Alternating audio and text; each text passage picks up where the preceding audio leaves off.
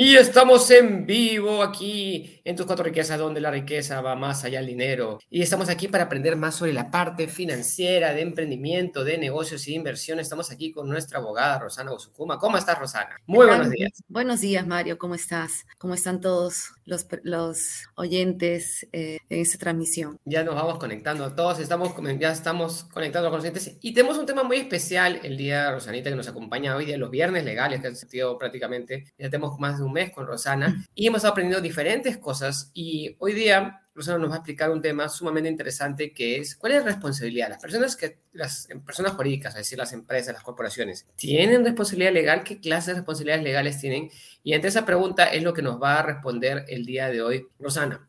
Entonces, bienvenida Rosana nuevamente al programa. Es un, siempre un placer tenerte por aquí un gusto y siempre aprendemos contigo acá. Yo estoy con mi cuaderno listo para apuntar, para tomar notas y este, porque para mí todos estos son temas nuevos, así que me, encanta. Cuéntanos, Rosana, ¿qué, ¿cuál es esta parte que dice la responsabilidad legal de las empresas? ¿Qué, qué tipo de responsabilidades hay? Bueno, Gracias, Mario. Buenos días a todos. Bueno, sí, efectivamente, ya hemos tocado los temas sobre cómo se constituye una persona jurídica como tal qué es una persona jurídica, pero muchas, muchos creen que una persona jurídica no son susceptibles de una responsabilidad por aquellos actos que realice la persona jurídica como tal, ¿no? O sea, como, como un ente ficticio que crea, ¿no? Que, que se crea, que no constituye una persona natural, pero que igual sí tienen derechos, o sea, sí asumen derechos y obligaciones como tal y pueden ser pasibles de ser sancionados como persona jurídica y no como personas naturales. Entonces, ese es el tema que, vamos a tratar ahora, un poco eh, plantear el contexto de lo que es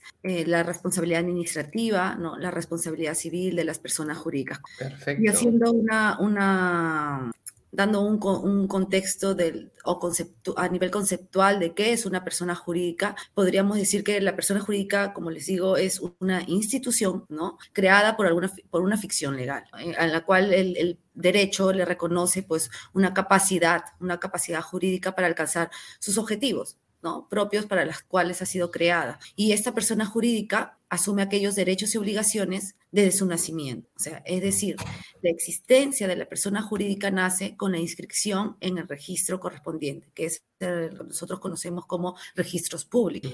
Y en ese proceso constitutivo de la persona jurídica, mientras está el proceso de inscripción en registros públicos, la eficacia de aquellos actos que se celebren su nombre antes de su inscripción, o sea, mientras esté en trámite, está eh, puede estar subordinada ¿no? a la ratificación como tal, con tres meses posteriores a su inscripción. Es decir, si el día de hoy es, eh, creo una persona jurídica que está en un proceso de calificación registral para lograr su inscripción registral, pero los, eh, tanto el que ha sido nombrado como gerente está realizando actos en nombre de la persona jurídica sin haberse inscrito todavía en los registros públicos, bueno, esos actos deben de ser ratificados dentro del plazo de tres meses posteriores de haberse de, la inscripción como tal. O sea, a ver si, te entiendo bien. O sea, yo entiendo que, o sea, por ejemplo, en la historia de las corporaciones y en, la historia de esto, imagínense que esas corporaciones se crearon para, imagínense Cristóbal Colón, ¿sí? La, y la reina de España, y cuando vinieron los españoles acá a América, entonces vinieron en los barcos. Entonces, en cruzar el océano era una empresa riesgosa, o sea, y, y, si, y si vienen hasta, hasta, hasta el otro lado, no sabían que iban a encontrar, eran exploradores, podían morir en el camino. Y la familia y los deudos podían hacer un reclamo. Entonces, lo que se creaban eran empresas, corporaciones, eso que llaman esas empresas jurídicas,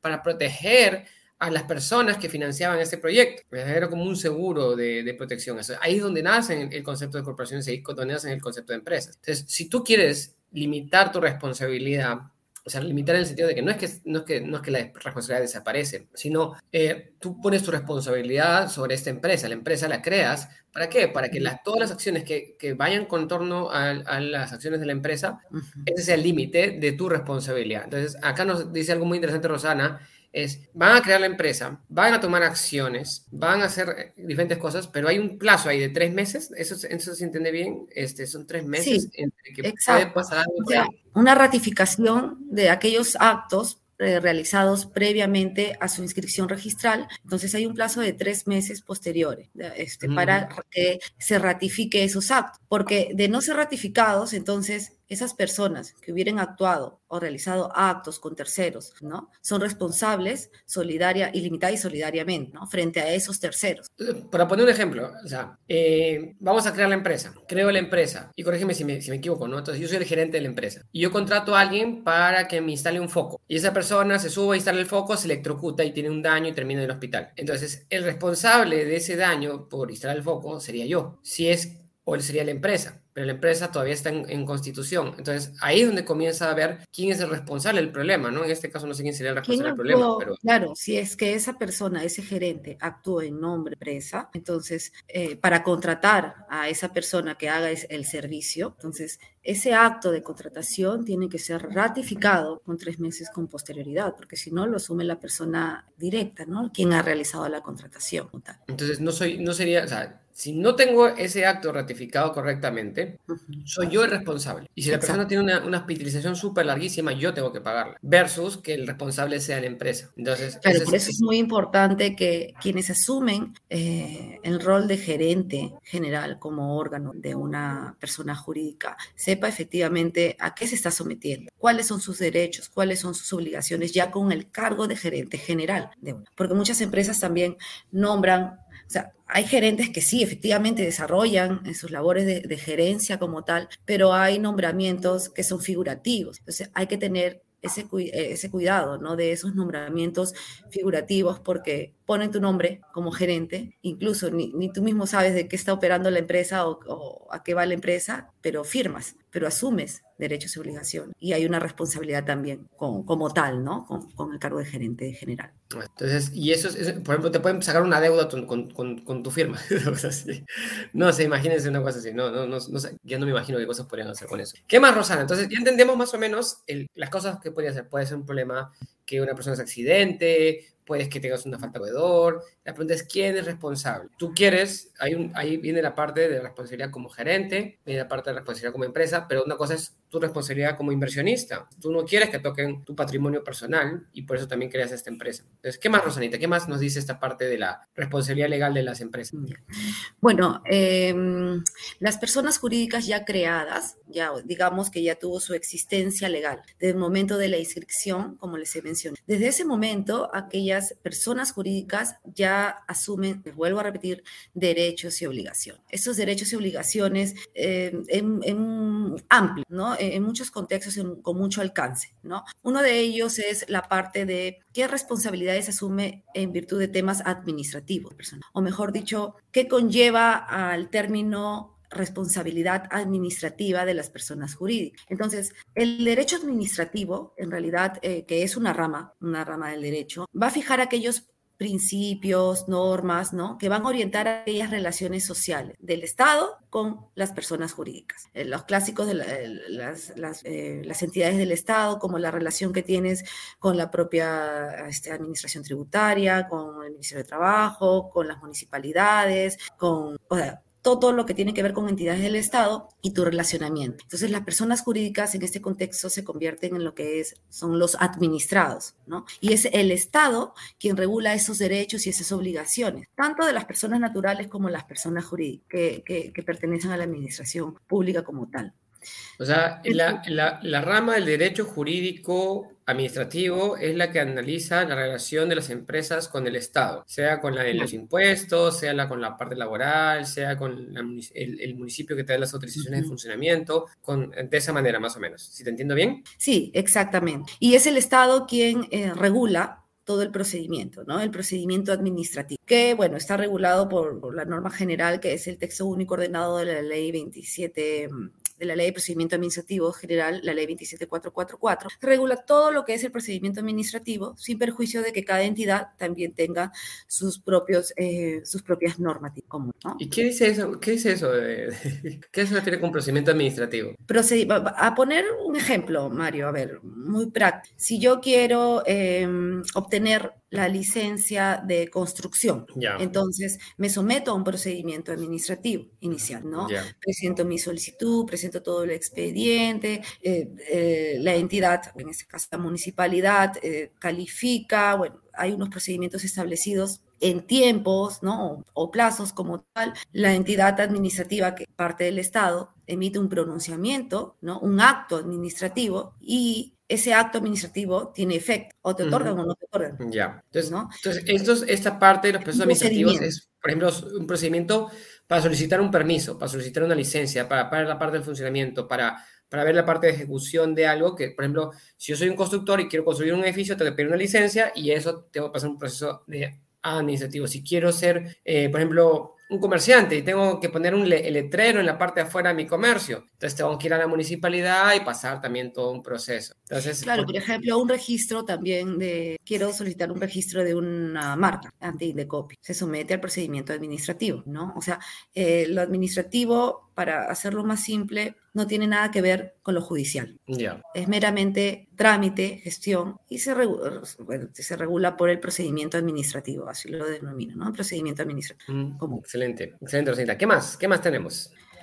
Ya, teniendo en cuenta que este procedimiento administrativo eh, puede, puede resultar, digamos, infructuoso, o sea, simplemente en el caso de la licencia eh, de, construcción, ¿no? Emite un acto administrativo en la cual no se te otorga la licencia de construcción, entonces uno puede someterse a los medios impugnatorios correspondientes. La impugnación de ese acto administrativo y finalmente, pues, este, hay una, un acto administrativo final, ¿no? valga la redundancia, en la cual termina la etapa administrativa. Y si en esa parte tú apelas y efectivamente no te dan la razón, ya inicia todo un procedimiento judicial. Es un poco para entender, no quiero este, em, manejar mucho tecnicismo en, lo que son procedimientos, todo, pero es para que entiendan cómo, cómo se mueven. Uno, un tema es lo administrativo, lo otro es lo judicial, que lo denominamos contencioso administrativo como tal. Entonces, así te entiendo bien esta parte. Entonces, la primera fase es la parte administrativa. Entonces, cuando hay un problema, ya con un proveedor, con una licencia, con cualquier cosa, lo primero va a ir por el lado administrativo.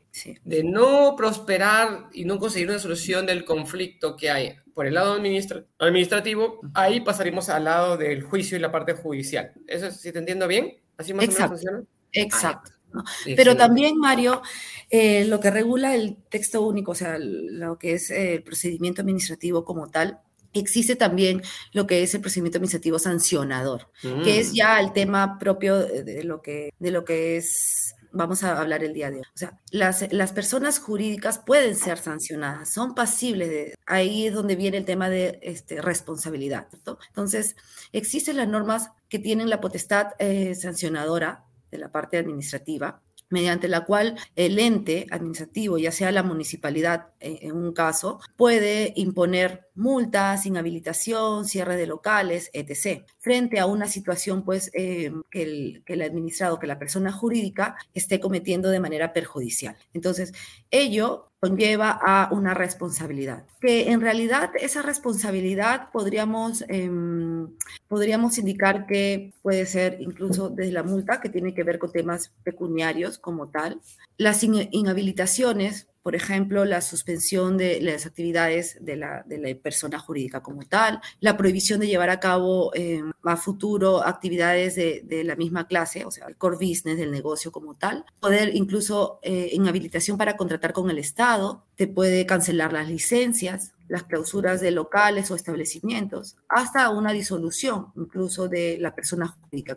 O sea, cuando, vemos así ese letrero que sale fuera de, la, de algunos negocios, dice cerrado por la SUNAT, este, que te ponen un sticker así bien feo, así bien grande afuera, es porque de repente nuestro, no, no, no, entregaron boleta o faltaron una parte del procedimiento de, que lo que se debe llevar el manejo, no sé. Este, y de pronto, o sea, esas son las faltas, multas y problemas que podrían ocurrir. Que, que, en el caso más grave que nos dice sacar Rosanita, te, te, te cierra la empresa por completo. Claro, hay clausuras temporales, hay disoluciones también, ¿no? Dependiendo del, de qué tan gravoso sea el, el perjuicio, ¿no? Ocasionado por la, por la por la persona jurídica. Bueno, tanto persona natural, con negocio y las personas jurídicas constituidas como tal. Entonces, sí existe una responsabilidad ¿no? administrativa de las personas jurídicas, sujetas a ser sancionadas con este tipo de sanciones que te he mencionado y que efectivamente se tiene que tener en cuenta, porque muchas veces uno empieza a operar o a realizar las actividades con personas jurídicas, el, clásico ejemplo de los restaurantes, ¿no? un restaurante, pero si tú incumples, o sea, realizas tus actividades como restaurante, propios como restaurante, pero si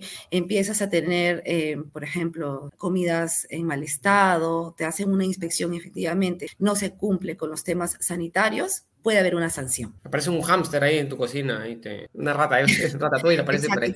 hay responsabilidades administrativas. Ya. Pero diferentes es una responsabilidad civil. Ya aquí estamos hablando, eh, el tema civil es el, relacionamiento que tienes entre privados, ¿no? Lo administrativo es el relacionamiento que tienes con la entidad estatal, pero en el caso civil es el relacionamiento que tienes entre privados, una jurídicas entre privados, en donde celebran contratos, cualquier tipo de contratos, contratos de las personas jurídicas, ya sea con sus proveedores, con sus clientes, eh, pueden tener incluso, bueno, contratos con cualquier tercero en, relación a unas compra-venta, etc. Al celebrar toda clase de contratos o actos jurídicos, también se adquieren derechos y obligaciones. Y es lo que en algún momento, Mario, hemos hablado de todas las condiciones que se, que se establecen en el contrato, todas las obligaciones que tienen que cumplir cada una de las partes. Y si incumples las obligaciones como tal, ya sea un incumplimiento tardío o que el incumplimiento haya sido defectuoso parcialmente, existe lo que es eh, la inejecución de obligación. Entonces, existe una sanción. ¿Cuál es la sanción? En realidad es estar sujeto a una indemnización por daños y perjuicios. Entonces, las personas jurídicas asumen también responsabilidades civiles contractuales. Acá nos mandan saludos también, saludos nos mandan Inés, buenos días, Rosana y Mario nos dice, muy agradecidas de seguir aprendiendo estos temas tan importantes como el que están abordando. Pano dice, buenos días, Rosana y Mario, Víctor Hugo dice, saludos desde Cuernavacas, también Morelos, que ha estado Víctor Hugo ayer de cumpleaños también. Y Miriam me dice, buen día, interesante tema, muchas gracias, se lo están aprendiendo mucho acá. Estamos así como que, ah, cuando ustedes están aprendiendo mucho y están muy agradecidos por todo lo que Rosana nos brinda. Gracias, Rosanita. Entonces, qué interesante este tema. Ya saben, si tienen dudas, pueden contactar a Rosana directamente y también tienen disponible esto en grabación para que lo puedan repetir. Está en YouTube, en Facebook y también ahora en Spotify.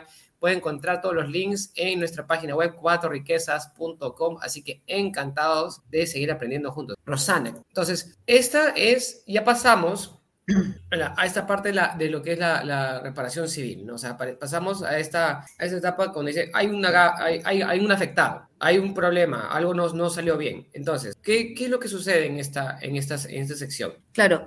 Em, Mario, hay que tener en cuenta antes que se me, se me vaya un poco la, la idea, que para que se configure una responsabilidad de la persona jurídica va a ser necesario que el contrato haya sido válidamente celebrado, ¿no? ¿Qué quiere decir eso? Mm. O sea, la persona jurídica va a quedar obligada al celebrar un contrato solamente si el representante legal, o sea, en este caso, pongamos, al gerente general ha actuado dentro de los límites de sus facultades y respetando el estatuto.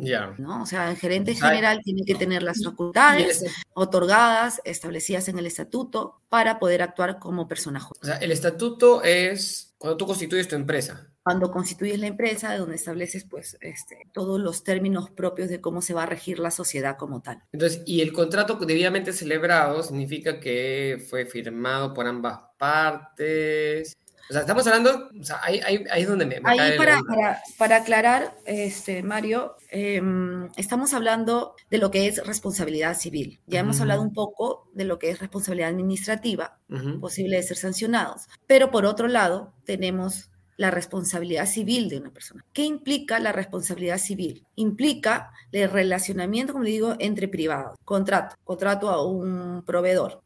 Em, en ese contrato uno eh, tiene derechos y obligaciones. Pero ante un incumplimiento voy a ser pasible de ser, de ser este, sancionado. ¿Y cuál sería la sanción? En otras palabras, una, una indemnización de daños y perjuicios por el daño ocasionado por el incumplimiento como tal. ¿Ese tipo de daño tiene que estar estipulado dentro del contrato que tú haces? ¿El, ¿Una causa de incumplimiento o hay como que un manual? El, el, tema de, del daño, o sea, tiene que ser, eh, bueno, eh, identificado y cuantificado también, ¿no? Para poder solicitar, solicitar al juez ese daño. Ahora, ¿cómo, em, ¿cómo se ocasiona el daño? Por el incumplimiento. Si, por ejemplo, em, la, persona jurídica tenía que realizar un pago, ¿no? De determinada suma de dinero en un determinado plazo, o, que sea periódico, ¿no? Eh, tal fecha y en el contrato se establece que la falta de pago de dos meses consecutivos estoy hablando a manera de ejemplo, ¿no? De dos meses consecutivos. Es una causal de resolución. Entonces, el hecho de no cumplir con esos pagos en esos dos meses ya está causando un perjuicio, un daño, ¿no? Y ese daño, que puede ser em, em, este, lucro cesante, ¿no? O eh, daño emergente, puede, em, debe de ser cuantificado, ¿no? La persona este, jurídica afectada cuantifica el daño y de, de, acuerdo a ello ya inicia el proceso judicial. La indemnización debe de ser eh, declarada de manera judicial por un juez. Y, no, sé cómo funciona esto, esto acá en Latinoamérica, o sea, uno ve ahí en Estados Unidos los, los videos de los jueces y todo, ¿no? Pero toma, toma, ¿cuánto tiempo puede tomar un proceso judicial de este tipo? ¿Puede tomar en, realidad, eh, sí, pues efectivamente este, tenemos un, sistema judicial no óptimo. Podemos tener, podemos tener un proceso judicial de dos, tres años, ¿no? es por eso. Porque, porque, yo he visto un montón de casos así, ¿no? O sea, son, digamos, proveedores. Entonces, eh, tú eres el proveedor de alguien y tú le vendes el producto y te dijeron te íbamos a pagar a 30 días y al final terminan pagando en 45, 60, 90 este, diciendo no te puedo pagar, no te puedo pagar, y eso te está generando un prejuicio de sobrecostos, pues tú tienes que endeudarte o una manera de, cubrir ese hueco financiero que está ahí. Entonces, eso es un poco lo que dices de lucro cesante. Entonces, ahora me voy a ir por el lado judicial para solucionar este problema. Si me voy por el lado judicial, me va a tomar dos años. Claro, el daño emergente eh, quiere decir que es el o sea, si, si, al momento que se incumple y me está generando un daño, el daño emergente tiene que ver con el, costo, o sea, lo que yo estoy gastando en el momento inmediato por el incumplimiento. Pero el lucro cesante es lo que voy a dejar de percibir por tu incumplimiento. ¿no? Entonces también aquí eh, relacionando un poco tiene que ver con eh, el valor de dinero en el tiempo. Diferente es. que tú me cumplas al día de, eh, día de hoy ¿no? el pago y diferente es que después de seis meses no me cumplas. O sea, son seis meses que he dejado de percibir, además del valor de dinero en el tiempo. Antes tú puedes una bolsa mucho más grande de, en tu reclamo judicial. Exacto, ¿no? Pero todo este, debe de ser de manera judicial. Es por eso, Mario, nos, nos, está quedando corto el tiempo, estoy viendo, pero es por eso que a nivel contractual es importante tener en cuenta qué garantías establecer, porque ya, digamos, incumplimos. Bueno, se resuelve el contrato, eh, hay una demanda por indemnización de daños y perjuicios y voy a estar dos, tres años para recuperar, ¿no?